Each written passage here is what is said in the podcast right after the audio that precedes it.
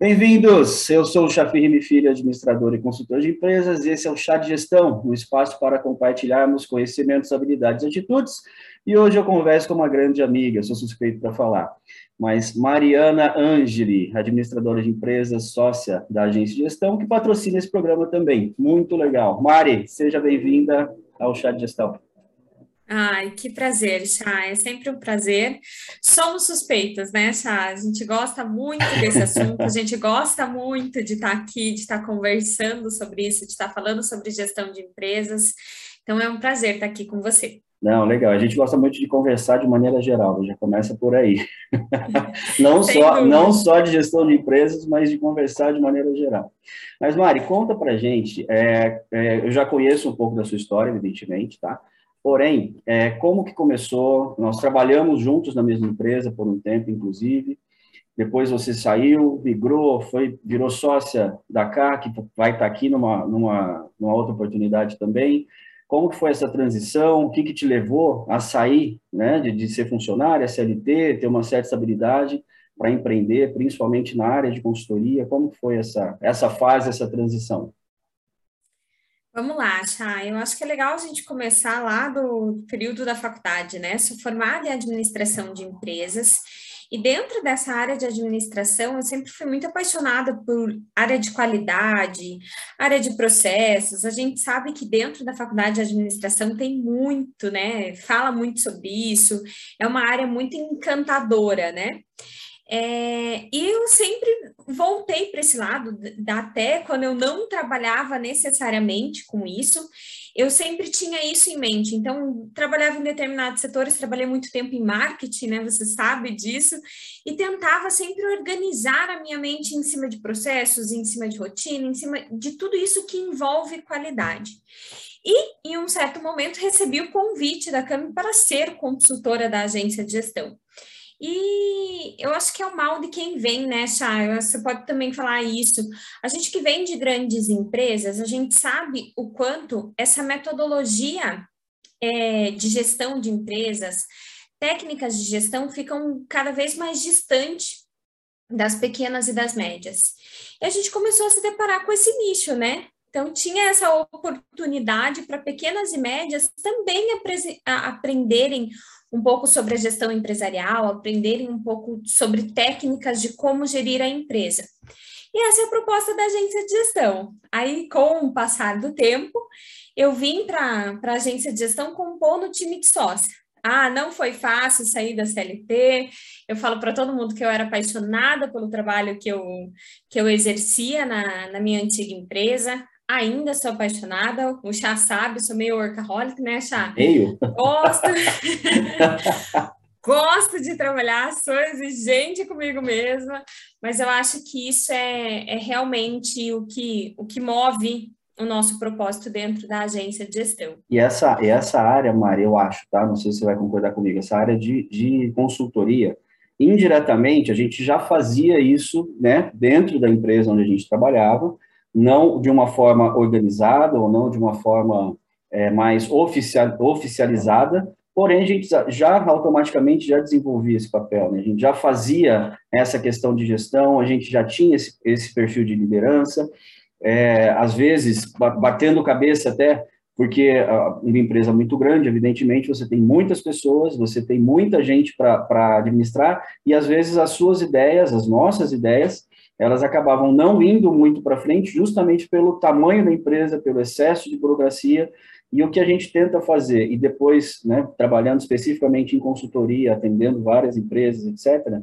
é o bichinho que pica ali, né, que a hora que você começa, você começa a ganhar, ganhar gosto, começa a ganhar volume, inclusive, de conhecimento, que a gente acaba aprendendo com todos os clientes, na é mas é, é, esse trabalho de, de um, uma consultoria informal dentro de uma empresa grande, para depois passar para uma consultoria formal, atendendo várias empresas menores, essa experiência ela te traz uma bagagem muito grande também, né? E muitas vezes eu costumo falar, muitas vezes a gente aprende como não fazer, né? Aí a hora que você vai fazer algum trabalho específico, você já sabe que daquele jeito que você tinha feito antes lá como funcionário já não funcionava. Isso também ajuda bastante, né? Sem dúvida, Chay. E assim, eu acho que você traz, eu, a palavra que você usou, você traz uma bagagem. Porque quando você está dentro de uma empresa estruturada, você tem o melhor treinamento, você tem o melhor suporte, você pode, e aqui, olha, com, olha que eu vou falar um pouco delicado, mas você pode errar com mais tranquilidade. Então, acho que isso também é muito importante. Quando você está num perfil de uma empresa grande, aprendendo novas técnicas, a curva de aprendizado ela não precisa ser tão rápida. Então, você, você consegue errar e consertar muito. Quando você está à frente de um cliente numa pequena empresa, você precisa ser muito assertivo. Então, ter tido essa experiência, sem sombra de dúvidas, foi muito importante. Pelo menos eu posso falar por mim, eu acho que eu posso falar por todo mundo que já veio de grandes empresas, porque você conseguir ter essa, é, essa experiência com a grande para poder ser assertivo com a pequena. Porque a gente fala muito, né? O pequeno não aceita erro. O erro do pequeno é muito impactante você pode realmente gerar um prejuízo muito grande quando você erra com um pequeno.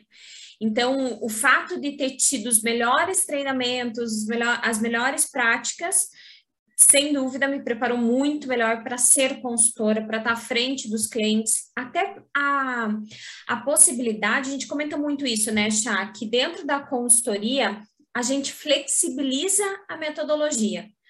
Por quê? Quando você aprende a metodologia, ela é linda. O chá fala muito isso, né? ela é linda, ela aceita tudo no papel, tá maravilhoso, tá isso, tá aquilo. Quando você vai colocar em prática, que você não tem o tamanho da equipe que você deveria ter, que você não tem o conhecimento que você deveria ter, que você não tem as ferramentas que você deveria ter, aí, sem dúvida, chá, é, é necessário aplicar da melhor, flexibilizar a metodologia, exato, né? Exato. Moldar a metodologia para aquela realidade. Um professor meu falava, a teoria na prática é outra.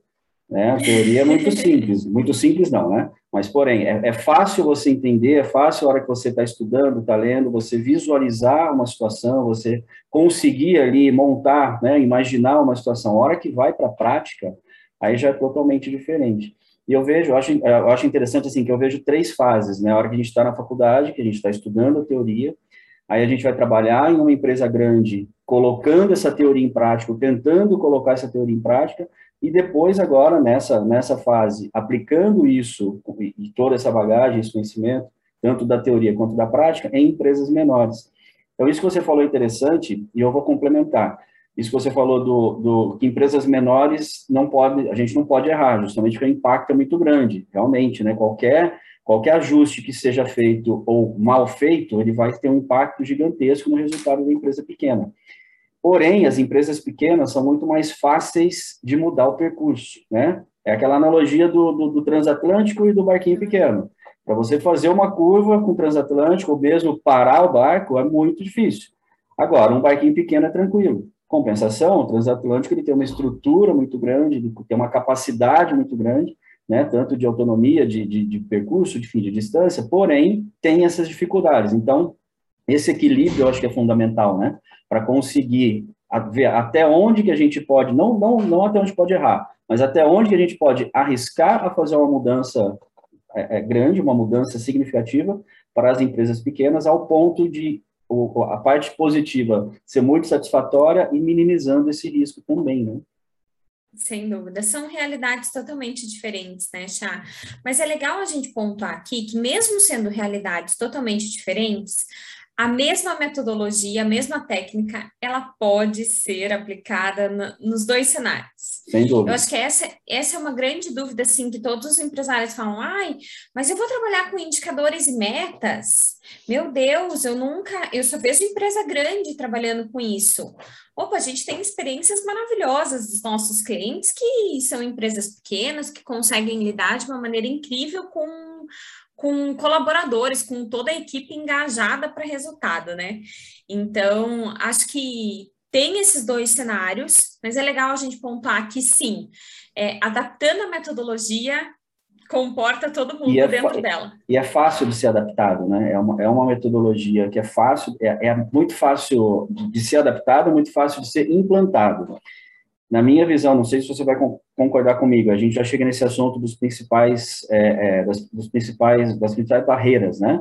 Ou principais obstáculos. Mas a minha visão, acho que o principal é conseguir justamente colocar na cabeça do, do, dos empresários, dos empreendedores, que é possível alguma mudança, que é possível fazer algo, né? Muitas vezes a gente vê essa, essa resistência, esse exemplo que você disse, mas como assim? Eu vou trabalhar com indicadores, vou trabalhar com metas, isso não é para mim.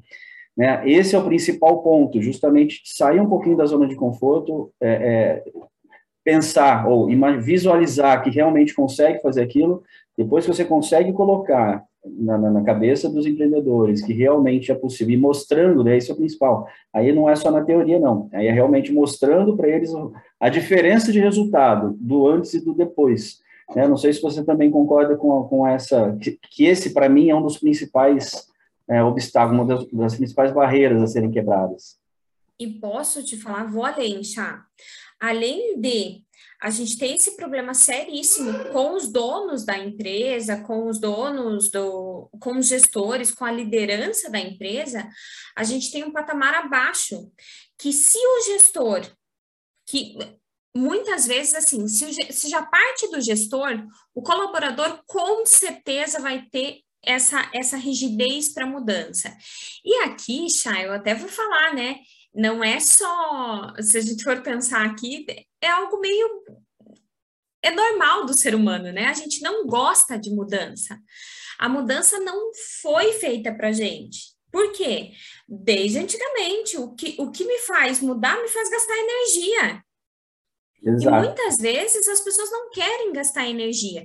Eu não estou disposto a gastar energia, eu não estou disposto a fazer algo diferente. Isso vai me exigir tempo, vai me exigir capacitação, vai me exigir um pouco de, de incômodo, inclusive mental, de você pensar em uma coisa diferente, você mudar o teu mindset. Então, quanto você está disposto para essa mudança? Acho que a pergunta é isso, né? O quanto você quer realmente mudar? Porque mudar não é fácil. A gente foi feito para economizar energia. A gente foi feito para. Não estou falando que a gente vai ser um urso, né, Chá? Que a gente vai hibernar, que a gente foi feito para hibernar. Não, mas em um momento de apuro, a primeira reação do nosso corpo é: eu vou uhum. estocar energia. E isso funciona também para o nosso dia a dia. Mas aí eu acho que eu queria entrar na importância, igual você falou, da liderança iniciar o processo. Porque se a gente propõe mudança para se a gente propõe mudança para dono, se a gente propõe mudança para liderança, para gerente, para supervisor, e essa essa linha do estratégico e do tático não mudam o seu comportamento, não espere que o operacional vá mudar. É um reflexo, é um reflexo direto. É um reflexo, uhum. sem sombra de dúvida. É um reflexo direto, não adianta tentar de baixo para cima, tem que ser todos os níveis e, de principal, os níveis estratégicos, né? É, as principais lideranças têm que comprar ideia e têm que fazer, senão realmente o negócio não, não funciona. Essa, essas barreiras, Mari, é, eu acho assim, a gente, não, a gente tem essas barreiras, como a gente já falou, porém isso não está específico em segmentos, né? A gente não, não, não vê, olha, isso acontece mais em prestação de serviço, ou isso acontece mais em... É geral, né? Em todas, em todo tipo de segmento, em todo tipo de empresa, em todo tamanho de empresa, acontece da mesma maneira, com as mesmas, as principais barreiras, elas se assemelham muito, né? Sim, sem sombra de dúvida. Por isso que eu falo, a gente conversa muito, né, Chay, faz parte da metodologia da agência, é, trabalhar alguns pilares importantes para a transformação da cultura organizacional. Porque daí, assim, não adianta você tentar mudar do dia para a noite. Isso é, isso é importante também falar, porque às vezes eu até dou aquele tiro. Ok, nossa, agora veio, a gente acabou de participar de uma palestra, foi super incrível. Isso acontece muito, né? Participei de uma palestra, escutei um, fiz um curso, vou chegar na empresa revolucionando. Mas se eu não tenho constância nessa construção, a cultura organizacional acaba não sendo consolidada. Por isso que a gente fala da importância, nesse momento de mudança, a importância da disciplina. De novo, a gente não gosta de mudança, é normal do ser humano não gostar de mudança. Se eu não tiver disciplina para encarar essa mudança com, com método, com técnica por trás, não vai acontecer. Não vai adiantar. Não Agora, adianta. A gente... em, em cima disso que você acabou de falar, vamos voltar um pouquinho no tempo, tá? Marianinha lá, com seus 17, 18, 20 anos. Jovem. Jovem, jovem, uma jovem Marianinha. Em momento algum, você já havia pensado em se tornar, não, não especificamente é, é, é na área de consultoria, tá? Mas você já se imaginava como uma empreendedora, você tinha isso em mente, ou não? Isso foi algo que aconteceu depois? E em cima ainda dessa pergunta, na, na, nessa transição, você também se viu nessa, nesse estado de conforto, ali nessa zona de conforto? Com certeza sim, tá? É uma pergunta meio que retórica, mas até onde que essa, que essa acomodação até ela, ela, te, ela serviu para te dar uma segurada em relação a tempo, quando você começou a empreender, ou para te empurrar. Então, essas duas, dois links ali com a, com a Marianinha jovem lá atrás. Vamos lá, Chá. É, eu acho legal falar assim, um, é um pouco de comportamento. Igual a minha mãe sempre foi funcionária pública e aqui longe de julgar o funcionalismo público, mas eu sempre tive essa certeza de que eu não queria ser funcionária pública. Essa certeza eu tinha. Então eu sabia que eu não queria a mesma rotina para o resto da minha vida. Eu acho que isso é o grande gatilho para o empreendedor porque a gente até comenta né, com os donos das empresas, o empreendedor precisa ter esse olhar de ser o trator, de ser a pessoa que vai estar tá indo para frente, de ser a pessoa que vai estar tá levando, de ser a pessoa que vai estar tá constantemente incomodada.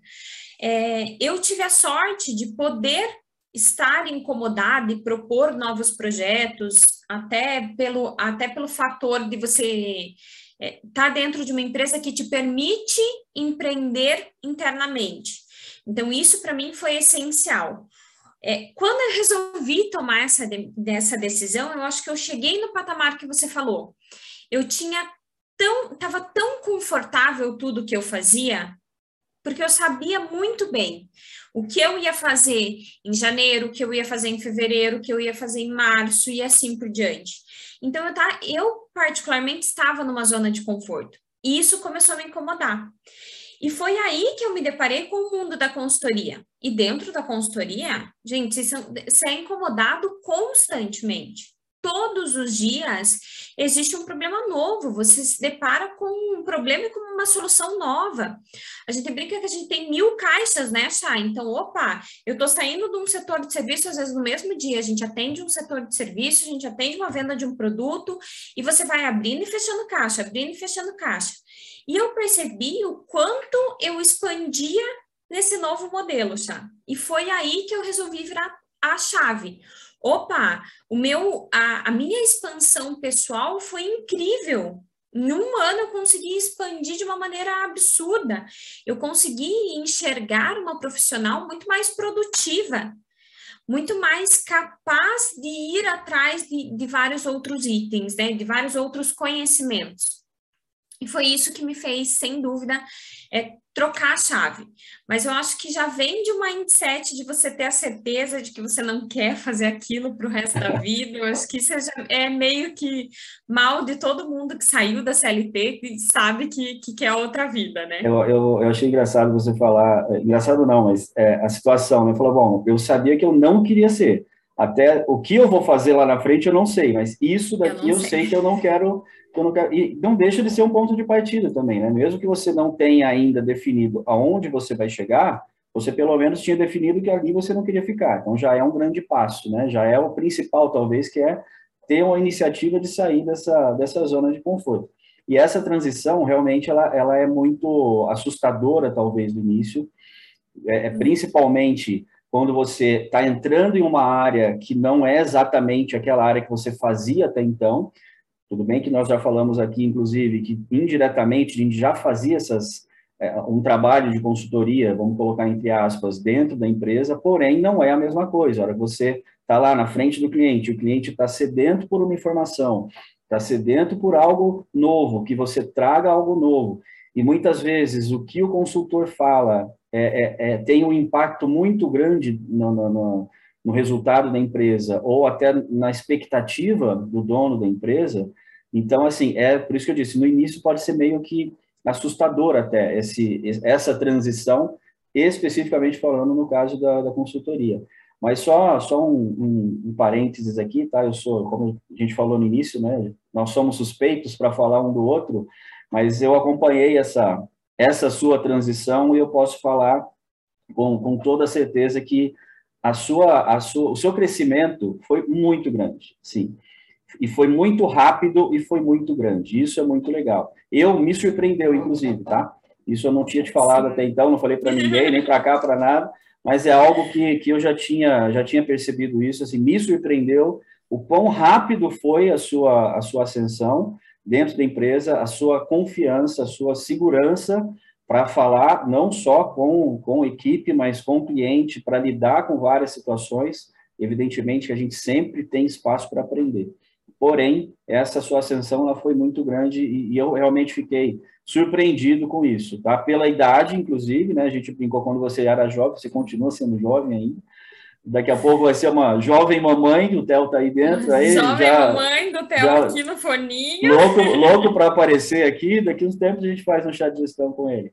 Tá? Mas só queria fazer esse, abrir esse parênteses aí para te falar e deixar registrado que realmente é, foi, foi uma surpresa boa, tá? Uma surpresa muito legal ver esse, esse seu crescimento. Mas voltando ao tema, tá? Não, Mas, diga, diga. E, e é até legal, Chá, a gente falar isso, porque às vezes, é, eu, sempre falo, né?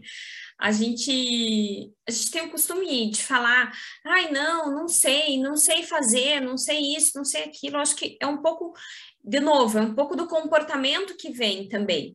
Então, eu sempre tive um, um posicionamento assim, ok, eu posso até não, não vou não sei fazer.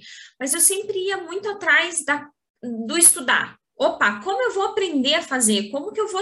Meu Deus, eu preciso saber, eu não posso chegar meia boca, eu preciso estar preparado para aquela situação. Eu acho que aqui também é, é, legal a gente pontuar, né? Quanto mais você se prepara para aquela situação, melhor você se depara, melhor você conduz ela. Então, todo esse processo de transição, a gente está falando de um processo de transição que durou mais ou menos uns seis meses de organização financeira, de modelo do que eu queria, de como eu queria conduzir, de capacitação para isso. Então, acho que envolve também muito estudo por trás, né? Aí, então, essa ascensão, às vezes as pessoas acham foi rápido, não, foi. Não, não é, mas é acho que nessa, nesse nível, nesse. Eu acho que envolve muito estudo por trás. É legal a gente falar isso. Às vezes as pessoas desejam mudar, desejam dar esse choque, mas, de novo, se eu não tenho constância, se eu não tenho disciplina para essa mudança, é fácil perder. É muito fácil você, você chegar no topo, mas é muito é, fácil Essa, cair. Manter, né? exatamente, depois para manter isso é mais complicado. Interessante, duas, dois pontos só que eu vou colocar em relação a isso que você acabou de falar, Mari. Em relação ao estudo, à preparação, principalmente, tem, é uma frase que eu sempre uso em todo, todo o chat de gestão, nos, nos conteúdos que são gravados é, é, é com os slides, inclusive o penúltimo slide é sempre esse, com essa frase que eu sempre trouxe comigo e que eu fui adaptando, que é faça com que a vontade de aprender seja maior do que a preguiça de estudar. Que eu, eu já falei isso, inclusive, tá? É, eu nunca fui o melhor aluno, eu nunca fui aquele que estudioso, nada disso. Eu sempre tive muita briga interna para, putz, eu tenho que ir lá, eu tenho que estudar, tem prova. Só que com o tempo, eu fui percebendo que eu gosto de aprender. Meu negócio não é gostar de estudar. Estudar é consequência, mas eu gosto de aprender. E aí o fato de gostar de aprender automaticamente me força a estudar e com o tempo, lógico, hoje eu gosto de estudar. Então, a questão de aprender que você disse, de se preparar, é muito é, é muito interessante. E esse aprendizado, ele é constante, ele não pode não, não pode parar, né? Não tem como você simplesmente, ah, não, agora já sei tudo, não quero, não quero estudar, mas principalmente a vontade de, de aprender. Esse é, o, esse é o principal ponto, né, na, na preparação. Isso é verdade, né, Chay? Eu já escutei o Chafi falando, gente, milhões de vezes. Até chato, essa né? frase, não, mas essa frase é muito, é muito do Chafi mesmo, porque eu acho que isso faz muito sentido, assim, né, Chay? Isso, é... e, e dentro de uma consultoria não pode ser diferente. Uhum. Porque assim, eu preciso aprender para eu poder falar de igual para igual com esse com esse cliente, eu preciso aprender do mercado dele. Ah, eu vou virar uma especialista no serviço que ele presta? Eu não vou virar uma especialista, mas eu vou estudar as melhores referências de mercado. A gente estava numa Sim. reunião ontem, né, Chafi? O quanto, o quanto a gente foi buscar referência de mercado, o que a gente queria, como que a gente queria atingir aquele mesmo número que outras empresas atingiram. Então, estudar, eu acho que é algo e não só para e não e não como uma obrigação, né? Eu acho que você falou a palavra certa, é o aprender. Uhum. Parece que você faz um uá na tua mente, né? Quando você está muito bitolado em um único em um único nicho, em uma única em um único aprendizado, ah, eu quero ser especialista somente em como eu monto isso daqui. Eu fico muito focado nisso daqui e eu acabo não expandindo meu Exatamente. mindset. Nada contra você... ser especialista naquele assunto, Isso. porém tem que estar aberto para outras visões, para até mesmo para você conseguir melhorar essa, essa sua especialidade, olhando outras coisas que são totalmente diferentes, né? Uma outra coisa, uma outra coisa que eu ia falar também com relação a essa questão do aprendizado e tal, e que isso eu demorei um pouquinho, tá? Mas já há alguns anos eu venho, venho utilizando que são três coisas que são libertadoras, a hora que a gente aprende a fazer. É, não sei se com a idade também a gente facilita isso, tá?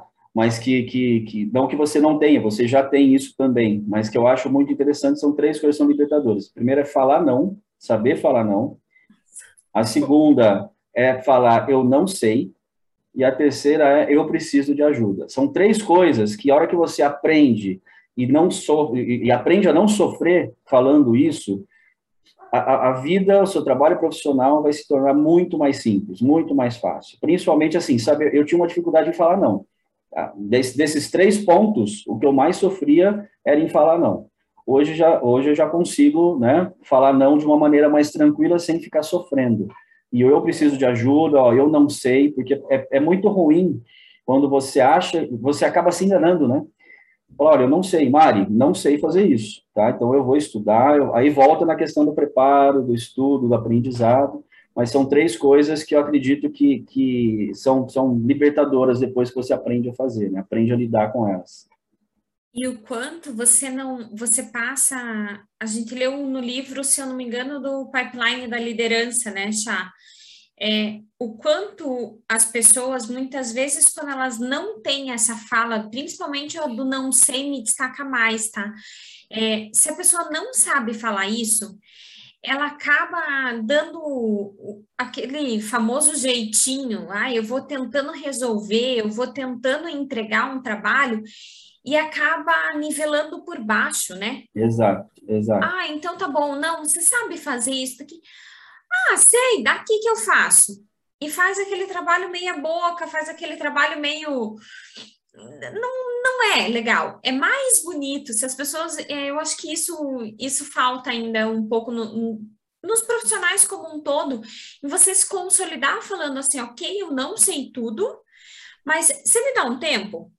Mas daqui que eu dou conta. Eu vou aprender e vou dar conta eu de fazer. Eu vou aprender. Isso é válido. Se dá um tempo, né? eu vou aprender e eu te entrego. Que daí eu te entrego um trabalho de qualidade. Aí eu te entrego um trabalho bom. Uhum.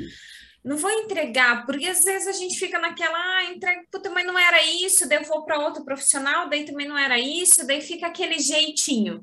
Acho que eu sou um pouquinho meio, eu sou contra esse jeitinho. Ou, ok, não sei, eu vou aprender. Mas me, deu, me dê esse tempo que eu vou, vou atrás, vou estudar. Vou, né? Até porque, como dúvida. eu falei antes, a gente acaba se enganando, né? Quando fala, não, deixa comigo, eu faço, eu não sei fazer, mas também não vou atrás, não vou tentar aprender, não vou me desenvolver, e acaba gerando um, um ciclo ali, vai virando uma bola de neve que não, não é muito interessante.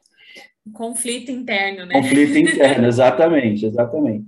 Agora, vamos, vamos partir, falar um pouquinho sobre o foco que a gente falaria no, no, no chá de gestão de hoje, que é produtividade, a gente acabou se estendendo falando de tudo, mas a gente já, já fala sobre produtividade, que, que é uma área que eu acho que você é mais focada, mais especialista nisso, inclusive no projeto social do, do, Instituto Escola da Vida, é a sua área de, de seu módulo, né, que a gente fala o módulo de, de, é, de apresentação, enfim. Então, falando um pouquinho de produtividade, essa questão lá voltando na, na, na, Mariana na faculdade, ainda como, como CLT, etc., já tinha isso, você já tinha essa questão, é, essa preocupação em relação a melhorar a produtividade, isso foi se desenvolvendo, com certeza, foi se desenvolvendo com o tempo, mas você viu aumentando essa importância e, essa, e esse foco, como que foi essa visão também da, da, da Mari lá atrás para a Mari agora? O que, que a Mari de hoje falaria para a Mari lá de trás em relação à produtividade? Onde seria o foco principal? Eu acho que eu falaria o que a gente está falando hoje para os adolescentes, para a gente está falando hoje para os adolescentes da, da, do Instituto Escola da Vida. Já, aprendam produtividade antes de chegar, antes de sofrer. Porque assim, hoje eu sou uma pessoa apaixonada por estudar sobre rotina, entender quais são as melhores práticas de rotina, poder estabelecer uma rotina saudável. Mas eu já fui uma pessoa que sofreu muito com rotina, sofreu muito com é, tendo que trabalhar, tendo que estudar, tendo que dar conta de tudo e às vezes não dando conta de muita coisa. Então, acho que antigamente sim, acho que eu sempre gostei como te falei, eu sempre gostei muito de trabalhar, sempre gostei, sempre fiz muito, muito feliz tudo, então sempre gostei da ação, sempre gostei muito de mão na massa, de fazer acontecer, de ser a pessoa realizadora das ações, então já me conhece, já sabe que quando tinha algum evento, quando tinha alguma coisa, eu gosto muito de estar à frente, de estar lá, de estar presente no, no lugar, eu faço questão disso. É o tratorzinho, Só né? Que, é, então eu gosto de estar lá, eu gosto de estar. E muitas vezes isso a gente sabe o quanto é errado. A gente também tem que olhar para a estratégia, que a gente fala muito sobre isso, né? O quanto você tem que aprender a delegar, por sinal, a vinda do Theo está me ensinando muito com relação a isso, com relação a desapegar, a descentralizar muita, muitas coisas. Mas eu acho que a Mari de antigamente não tinha essa maturidade de gerir o tempo. E quando você não tem essa maturidade, ela te gera muita ansiedade em não conseguir fazer tudo. Então, hoje eu enxergo o estudo da produtividade como algo que me tira ansiedade já. Então, por exemplo, hoje eu sei, hoje eu preparo a minha rotina no domingo à noite porque eu sei tudo que eu vou fazer na semana, eu já organizei, eu já sei quais clientes a gente vai atender, quais clientes a gente não vai, o que eu tenho de reunião e o que eu não tenho de reunião. Então, eu começo a semana bem, eu começo a semana sem ansiedade. Acho que esse é o grande problema desse tema. Quando a gente fala de produtividade, quando a gente fala de rotina, as pessoas pensam como algo inflexível. Ai, você vai me taxar, você vai me fazer trabalhar mesmo todos os dias na mesma função. Não, só vai organizar a nossa mente. Porque quando a gente tenta fazer muitas coisas, a gente acaba não fazendo nada. Então, o que eu falaria para Mariana de pelo menos uns 10 anos atrás é estude um pouco para sanar um pouco essa ansiedade. Acho que esse é o grande problema das empresas. As, é, as pessoas só vão executando tarefa em cima de tarefa, tarefa em cima de tarefa, tarefa em cima de tarefa, e aquilo vai, vai sufocando. E, a, e a falta, a falta de organização da empresa, ela começa com a falta de, de organização do próprio tempo, da própria rotina, do próprio cronograma da semana, igual você falou. Você já começa a semana sabendo que no domingo, sabendo todos os, todo, tudo que você vai fazer, porque no domingo à noite você já fez esse cronograma. Nem todo mundo tem essa, essa, essa rotina, nem todo mundo tem é, é, como se diz, é, é, esse critério, não é? Eu, por exemplo, eu, não, eu não, não faço no domingo à noite. Eu já tenho uma programação, porque eu sei que também as coisas vão mudando. E essa, mesmo você fazendo no seu domingo à noite, você sabe que durante a semana vai ter coisa que vai ter que ser alterada, vai, vai ser flexível. Então, essa tranquilidade que você tem também de saber que algo pode ser alterado ao longo no, no meio do caminho, também é muito tranquilo de ser resolvido. Porém, a organização ela já, ela já começa lá no início. E, e, e, inclusive dentro mesmo da metodologia né, da, da AG, a parte da rotina é a primeira coisa. Né? A primeira coisa que é passada para as empresas é justamente a rotina.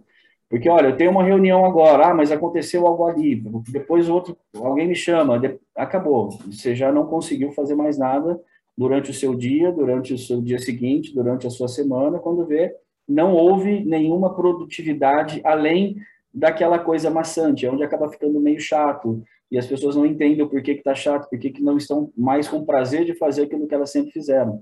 Né? Então, a, a questão da, do cronograma, de montar essa rotina, sabendo que ela pode ser alterada, é, é o ponto que você tocou que talvez seja o principal, né? E isso é uma coisa que você faz bem. Eu brinquei do tratorzinho Mariana, né? Porque, porque você montando a sua rotina, automaticamente já tem a, a, a parte da, de delegar para todo mundo, que é outra coisa também importante em saber fazer, que é saber delegar. Saber, e, e assim, né, Chá, vamos lá, tem duas palavras que é o, o delegar e não o delargar. Acho que é isso, isso é muito importante também quando a gente fala. Por que, que eu estou te falando isso? Porque, igual você falou, né? É importante a gente contar para todo mundo como que faz, qual, qual, é a rotina que a gente ensina dentro até da plataforma, do módulo, dentro da agência de gestão.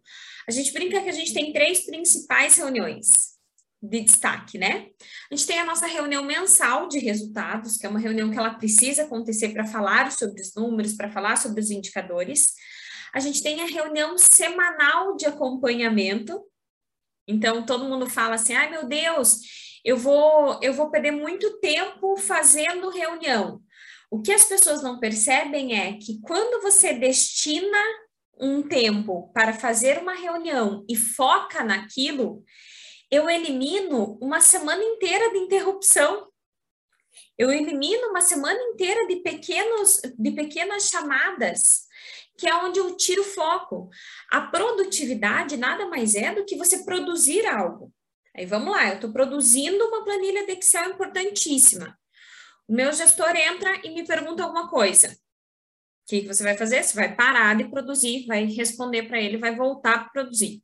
Existem estudos que comprovam que você demora mais ou menos sete minutos para voltar no seu foco.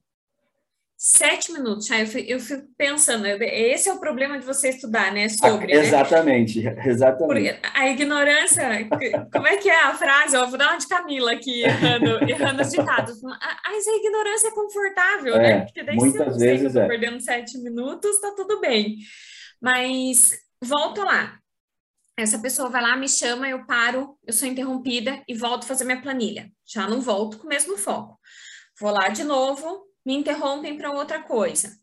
O que, quando a gente coloca essa, em prática uma reunião semanal com as lideranças, a gente elimina essas pequenas interrupções e faz com que as lideranças, com que, com que os colaboradores pensem sobre, se preparem sobre, porque as pessoas são mal acostumadas. É muito mais confortável passar na mão no telefone e falar assim, chá, você me passa tal coisa lá, lá, lá, tananã, tananã, tananã, porque o chefe está sempre ali. Se ele tem somente uma reunião semanal para fazer aquilo, ele vai preparar a pauta dele para aquela semana, vai entregar tudo, vai discutir tudo em um único dia e vai estar preparado para aquele momento. E até para as lideranças, né, Chá? Até para os donos da empresa não serem pegos de surpre surpresa. Ah, porque eu preciso disso, daquilo. Opa, às vezes você está tão no, no turbilhão que você vai lá e fala, ai, não, tá bom, beleza, vai lá e faz. Aprova alguma coisa sem pensar, sem fazer nada. Pode falar, Thiago. Não, não, eu ia falar que isso, isso que você acabou de falar, muitas vezes, é, é da própria cultura da empresa, né? A cultura da empresa já está desse jeito, já é assim, de tudo em cima da hora. Não, não vou perder tempo com reunião, igual você disse. Tá, mas eu vou perder tempo fazendo reunião. Ao contrário, você vai estar tá ganhando tempo fazendo reunião. Né? Porém, o, que, o cuidado que, deve, é, que, que se deve ter também é para não ter aquelas reuniões que são totalmente improdutivas, que você marca uma reunião, para agendar a data da reunião, para depois discutir o assunto. Da... Então, são assim, são três reuniões que são totalmente improdutivas, que não levam a nada. Então, esse é o principal foco, não só ficar bonitinho ali na, no cronograma, olha, tem uma reunião aqui, tem uma reunião lá, que é bonito, né? É, tem um status, né? Olha, estou participando de uma reunião empresarial. Não, a, questão é produtividade, é, é, é, ter uma reunião produtiva. Senão também não adianta, você vai estar fazendo mais do mesmo e esse mais do mesmo não está te levando a lugar novo nenhum, né? Você está continuando, tá, a, a, cultura, como que é? A cultura engole... É, a, a, o cronograma no café da manhã, não tem uma. Também, é. também errando a frase, tá? Como você brincou agora. Mas tem algo assim, né? A, a, cultura engole, qualquer planejamento no café da manhã. Se, se não tiver Sem dentro dúvida. da cultura da empresa, não vai, não vai resolver. Não vai resolver. É o famoso, é, essa reunião poderia ter sido e-mail, né? Acabei de perder uma reunião que poderia ter sido e-mail. Então, exatamente. Tem exatamente. que cuidar com relação a isso. Por isso que a gente orienta uma reunião semanal para cada liderança. E tem o último R, né? A última reunião, que é a reunião diária, que é uma técnica utilizada por grandes empresas, inclusive multinacionais, que é, são as deles. Ah, eu faço uma reunião de 15 minutos com o objetivo de eliminar obstáculos. Então, toda a equipe daí desce para um nível muito mais operacional. Então, operacional e tático. A equipe conduz pequenas reuniões de 15 minutos para falar, para responder três perguntas o que eu fiz ontem, o que eu fiz hoje, o que está me impedindo. É responsabilidade da liderança eliminar qualquer obstáculo que esteja impedindo para que aquele colaborador atinja a meta dele. Então, Chá, fazendo um overview geral aqui, principalmente falando sobre produtividade, que é uma, é uma dúvida de todo mundo, ok, como eu começo a organizar, como eu começo a virar uma, uma pessoa um pouco mais produtiva? Primeiro, organiza seu cronograma tentando prever os três R's das reuniões coloca tudo e, e chá, a gente, nesse ponto, eu acho que a gente é super diferente, é legal a gente contar que existe essa diferença. Existem pessoas que amam agenda, eu sou uma delas. Eu gosto da agenda de papel, eu gosto do livro de papel, eu gosto, eu gosto de rabiscar. Canetas Mas de várias isso... cores, né, para cada tipo de atividade. Gente, eu sou, eu, eu adoro material de papelaria, entendeu? Eu sou a pessoa que voa à falência no, com, com material de papelaria. Mas existem pessoas que não. Existem pessoas que gostam do Google Agenda, por exemplo. Existem pessoas apaixonadas pelo cronograma do Modum que é um modelo de cronograma incrível. Uhum. Inclusive, existem pessoas que trabalham com híbrido. Eu tenho tanto agenda quanto cronograma do Model. Para mim faz muito sentido ter os dois. Porque são anotações diferentes. O que não pode, eu acho que é, é realmente assim, o deixa a vida me levar. Ah, eu vou, vou levando. Surgiu um compromisso aqui, eu vou fazendo, daí eu surgiu outro ali, eu vou fazendo e, e só vai. Até porque isso tem a ver com crescimento, né? Se você quer crescer, você primeiro precisa se organizar. Nada contra quando você tem uma, um, uma, uma semana mais tranquila. Ah, não, a hora que aparecer aqui, tudo bem, eu faço. Se você, dependendo da sua atividade, evidentemente. Só que se a sua intenção é crescer e você já é enrolado naturalmente com a sua agenda atual, como você quer crescer, sendo que na sua semana você já se enrola com o seu trabalho né, limitado ali. Então, essa questão da produtividade, da organização, ela é maior ainda do que, a, a ou melhor, a questão da organização, ela é, ela é maior ainda do que a própria produtividade, porque sem organização você não tem produtividade nenhuma, né? E aí tem aquelas questões, né, de... Exatamente, ser engolido. Aí tem lá o que é urgente, o que é importante, é, se é importante, mas não é urgente, então você pode delegar para outra pessoa. Você vai saber falar melhor do que eu isso também, né? aquele, aqueles quadrantes ali. Adoro, adoro eles. então vamos é lá. legal a gente deixar uma dica, né, Chá? A gente usou, inclusive, ele é a base da, do Instituto, do nosso módulo do, do Instituto Escola da Vida, é, a Tríade do Tempo, Christian Barbosa. Por quê? Tem muita gente que fala sobre essas três esferas. Então, existem atividades importantes, existem atividades urgentes e existem atividades circunstanciais. Atividades importantes que você precisa fazer. Atividades urgentes são atividades que eram importantes e muitas vezes você deixou com que ela se tornasse urgente. Já vou trazer esse exemplo. E atividades circunstanciais nada mais são do que as atividades que você, que você pode falar não e não fala. Tá? Então, é, isso é muito isso é muito legal a gente trazer esses exemplos, porque existem teorias que falam que essas, que essas três esferas elas têm um ponto de conexão. Ela pode ser tanto urgente quanto circunstancial. Neste livro, em específico, ele fala que não. Ele pontua que não, você ou a tua atividade é importante, ou ela é circunstancial, ou ela é ou ela é urgente. De novo, a atividade urgente é quando você deixou que ela virasse urgente. Por exemplo, tive um problema de coração.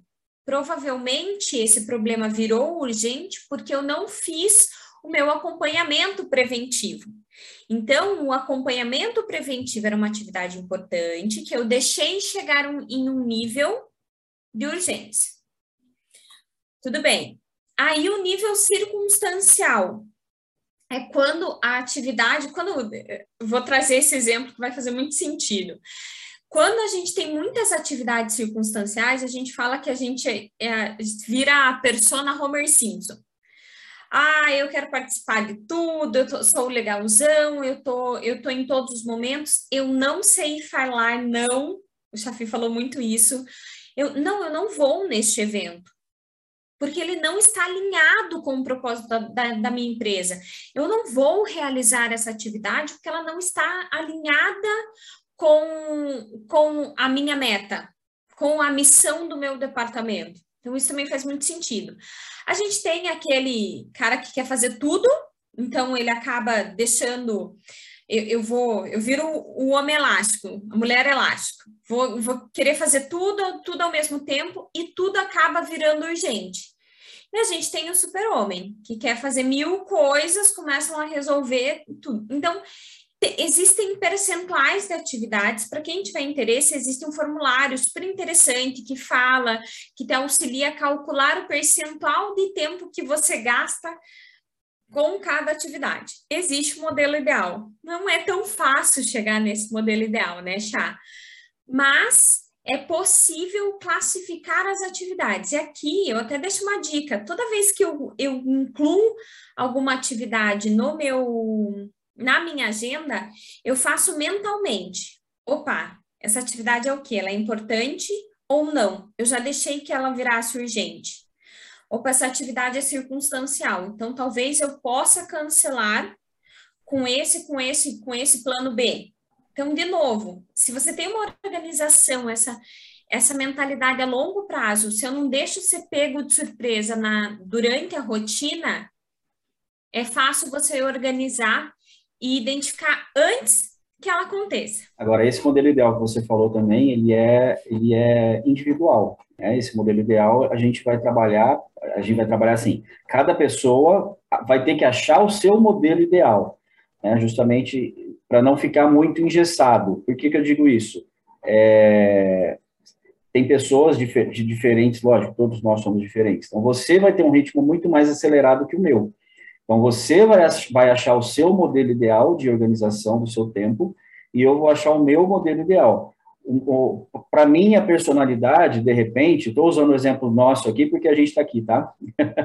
Mas para mim, a personalidade, de repente, o seu modelo não iria se encaixar com a, com, com, com a minha rotina e vice-versa.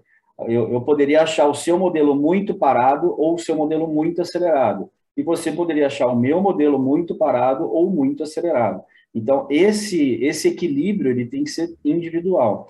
Só que a hora que a gente joga isso para uma empresa, achar esse equilíbrio entre todas as pessoas é o, também o maior desafio, porque você vai ter que ter todo mundo trabalhando para um bem comum, que é o sucesso da empresa, sucesso de um projeto específico, enfim, o que quer que seja esse, esse trabalho. E aí todo mundo tem que ter essa consciência. Aí entra a questão da organização, tem a questão de saber falar não, tem a questão de cultura da empresa. Então, assim, a gente já está englobando várias coisas em uma, em uma mesma, que é a parte da organização e da produtividade e da rotina.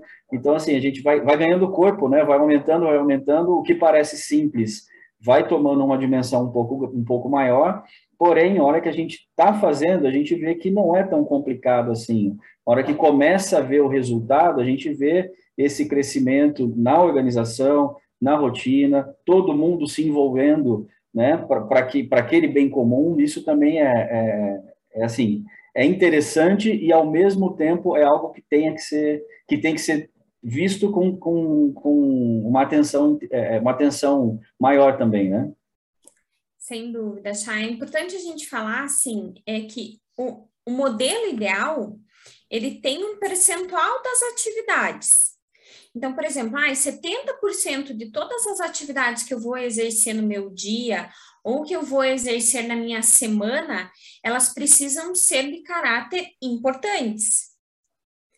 Então, este modelo legal não muda. O que muda, e você falou muito bem isso, é o que é importante para mim pode ser circunstancial para você. Exatamente, exatamente. Então, isso. por exemplo, se a empresa não alinha as expectativas, se a empresa não tem uma cultura organizacional de, de, de uma comunicação boa, não estou falando uma comunicação impecável, porque aqui com certeza a gente estava falando de barreira, aqui a comunicação é realmente complicado dentro das empresas a gente garantir uma comunicação impecável, fluida, mas a empresa que tem uma boa comunicação, ela alinha essa expectativa a ponto de falar que o que é importante para mim também é importante para você. Então, isso porque às vezes o colaborador está numa atividade urgente, que ela é circunstancial para a liderança, para o dono da empresa, mas ela é muito importante para o seu líder direto. Então, olha como acontece um, um desalinhamento. Exa e o contrário também, né? Porque você está falando que aquilo que é circunstancial para o diretor, para o dono da empresa, para o presidente, ele está sendo importante para a linha de baixo e não o contrário, né? Então, assim, as duas situações elas acontecem rotineiramente, inclusive, né? Então, esse equilíbrio, né, que a gente tem que tem que achar e aí entra a cultura da empresa também, fazer com que todo mundo tenha o mesmo a mesma visão, o mesmo o mesmo interesse em, em fazer com que tudo dê certo, né? E até aqui para fechar, né, a gente traz muito isso da empresa no nosso dia a dia, mas quando a gente fala de produtividade, a gente fala muito em produtividade dentro, dentro, do, dentro da sua esfera pessoal. Então, existe esse problema também, é, às vezes, para mim, estar ir, ir almoçar com a minha mãe numa terça-feira é uma, é uma tarefa importante. Para o meu esposo, é uma tarefa circunstancial. Então, até para fechar, quando a gente fala de produtividade, quando a gente fala de rotina, não existe mais essa de separar o teu profissional do teu pessoal. É muito difícil, gente. Exato. As pessoas, quando você olha o seu cronograma, quando você olha a sua rotina como um todo, você precisa entender o todo o teu filho, se você precisa levar o teu filho na escola, se você precisa de um tempo para fazer academia, se você precisa de um tempo para. É, não, para mim é muito importante ter os 15 minutos do café, então isso tem que estar tá previsto dentro da sua rotina. Isso é que vai garantir com que tudo aconteça com fluidez, porque se eu tiro essas peças, se eu tiro a, a, as peças de, de intervalo, principalmente, é onde vai embolando. Exato. Ai, não, então, ai, hoje eu não comi, hoje eu não tirei fé, é, hoje eu não consegui folgar. A gente fala, né, Chá? Não tive pausa para o café. É, nossa, não parei nem para fazer xixi. Meu Deus, que problema seríssimo. Você vai ter. Alguma coisa tá errada. Alguma coisa. Alguma tá coisa tá errada. E, não e... que você tenha que colocar na rotina o xixi, né, Chá? Mas assim, é, ter esses momentos também de pausa. É import... As pessoas não pensam nisso. E daí as pessoas. Ai, aí chega no final do dia, ai meu Deus, não consegui parar, não consegui tomar um café, não consegui fazer um xixi, não consegui fazer nada. Você tá e, e, dá a falsa e, dá, e dá a falsa impressão de produtividade, de nossa, hoje eu trabalhei muito, eu produzi muito, eu não parei nem para almoçar, não parei para tomar café. Não, ao contrário. Você não está produzindo, você está se desgastando, né? Em algum momento é, essa bolha vai estourar, porque alguma coisa está errada no, seu cronograma, na sua organização, né? Então, assim, é, essa falsa sensação de produtividade, nossa, hoje eu não parei, né? Não, tem que parar, tem que ter pausa, tem que parar para tomar um café, tem que parar para tomar uma água, tem que parar para ligar para a mãe, enfim, o que quer que seja, mas tem que respirar, né? Aqueles 5, 10, 15 minutos para respirar, não precisa necessariamente, como você falou, colocar na agenda a, a, essa pausa, mas ela tem que existir de alguma, de alguma maneira. Mari, a gente está chegando incrivelmente a quase uma hora de bate-papo aqui, parece que faz 15 minutos só. Nossa, só ficaria que horas?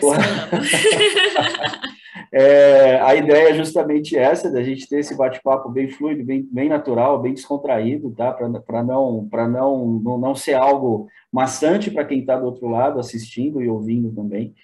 Antes de eu falar, a, a, a encerrar, na verdade, eu gostaria que você falasse três coisas.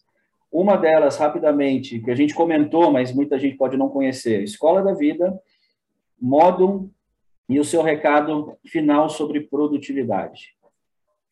Vamos lá, Instituto Escola da Vida é o amor, né? O nosso projeto social é, da agência de gestão. Ele tem como principal propósito de existência é transformar a vida de adolescentes. Então, transformar os adolescentes de hoje em profissionais melhores. Por quê? A gente se deparou com práticas, igual eu falei para você, né, Chá?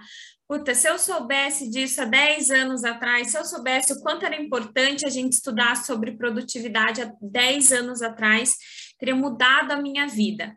Então, qual é o propósito do Instituto Escola da Vida? Poder levar esse tipo de matéria que muitas vezes as pessoas, os adolescentes não têm acesso dentro da base curricular da, de uma escola normal. Então, poder falar sobre educação financeira, e aí, você que está nos escutando, você já gostaria de ter aprendido como investir, né? Nossa, várias pessoas falam isso, né, Chá? Nossa, se tivesse me falado que eu podia investir lá atrás, com 15 anos, hoje eu acho que eu já estava milionário. Era então, uma, uma das coisas que eu falaria para o chafizinho jovem lá, eu falaria isso daí. Por que não guardou dinheiro? Mas esse é o grande problema, né? Eu acho que a, a gente ainda não chegou nesse patamar de ensinar certas habilidades. Conceitos básicos jurídicos, a gente não aprende na escola. Produtividade, como eu monto uma rotina saudável sem esse nível de estresse e ansiedade que o mundo está fazendo com que a gente chegue, sabe? Então, como que eu faço isso quando eu ainda sou adolescente? Para que eu não sofra no mercado de trabalho, porque eu não tenho, para que minha curva de aprendizado seja muito rápida nesse sentido. Então, a gente traz vários módulos com isso, para transformar profissionais melhores para o futuro. Eu acho que esse é o. É, esse, precisa ser o nosso grande legado, né, Chay? A gente é, precisa entregar profissionais melhores. E uma coisa interessante que eu até tinha comentado com a Cal um tempo atrás, é, antigamente a gente tinha aquela noção de que tempo é dinheiro, né? Então, ó, tempo é dinheiro, é, a noção de mercado geral era essa. Aí depois veio a questão do conhecimento, né? O, o maior bem era o conhecimento, não era bens materiais, né? Até hoje, evidentemente. E o que a gente faz é justamente isso. A gente que eu digo, nós voluntários, que eu também faço parte do projeto, é justamente isso. A gente está entregando os dois maiores bens, que é nosso tempo e o nosso conhecimento, né? E para um, uma, uma causa muito legal. Realmente está tá sendo muito muito gratificante fazer parte desse, desse projeto que está começando, na verdade, né? Já é a realidade, mas ainda está começando e tem um potencial gigantesco. Isso eu acho muito, muito interessante também. Sem dúvida, é um projeto lindo. Para quem não conhece, busca lá Instituto Escola da Vida nas redes sociais, entra em contato com a gente, a gente conta um pouquinho mais. É realmente um, um projeto transformador para a gente. Com né, certeza, né, com certeza. Agora, Gestão Modo, nossa, plata, nossa plataforma de, de consultoria de autogestão Ai, gente, isso é, isso é maravilhoso, né? É, gosto de falar que a gente buscou com, a, com o modo matar o nosso próprio negócio, né? A gente sempre teve esse essa percepção de, meu Deus, para onde a gente vai? E a gente sabe o quanto o trabalho de consultoria muitas vezes está atrelado a horas, né? Então, meu Deus, uma hora a hora da Mari vai acabar, a hora do Chafi vai acabar, a hora da Camila vai acabar, e, a gente, e assim por diante é limitado. E a gente queria atingir o maior número de de pessoas, maior número de empresas possíveis. Então foi aí que a gente resolveu tentar escalar e a gente criou a nossa plataforma, então o Modo, para quem não conhece, a nossa plataforma de consultoria online de autosserviço. Então lá tem todo o treinamento, a gente atrelou tudo, então a gente atrelou treinamento, ferramenta, a gente atrelou tudo dentro dessa plataforma dentro dessa dashboard, ah, é incrível. O, o é realmente toda a nossa metodologia dentro de um modelo que você consegue gerir, que você consegue conduzir com dentro do seu prazo, né? Dentro do seu tempo. Isso é e, e de acordo com o tamanho da, da, empresa, você pode escolher a quantidade de pessoas que vão ter esse acesso, o que, quais as informações você vai colocar lá. Eu também sou suspeito, porque eu estou diretamente envolvido, inclusive com a parte de melhorias, né, de novas funcionalidades, etc. E a gente acaba viajando muito, né? Se dependesse só da nossa nossa imaginação e nossa vontade, a gente ficaria só fazendo aquilo, o, o, a plataforma seria gigantesca. Mas claro que a gente tem que, tem que seguir todo, todo um cronograma ali, mas realmente é bem, bem interessante, bem interessante. Totalmente validada também pelos nossos clientes, né? Sim, é legal sim. a gente contar que os clientes hoje do online, do, do presencial, eles têm acesso à plataforma, então, por ser a mesma metodologia, e eles já validaram tudo dentro. E então, é uma fácil, né? metodologia né? que funciona, é uma uhum. metodologia que fica fácil. Então, o Modon realmente é o nosso é o nosso bebê mais novo bebê. aí, mas a gente acredita muito nessa possibilidade de, de atingir o maior número de empresas, para que a gente cumpra com o nosso propósito, Não, de impactar levando esse conhecimento. Legal, legal. Mas vamos lá, temos que fechar o nosso chá de gestão de hoje com Mariana Angeli.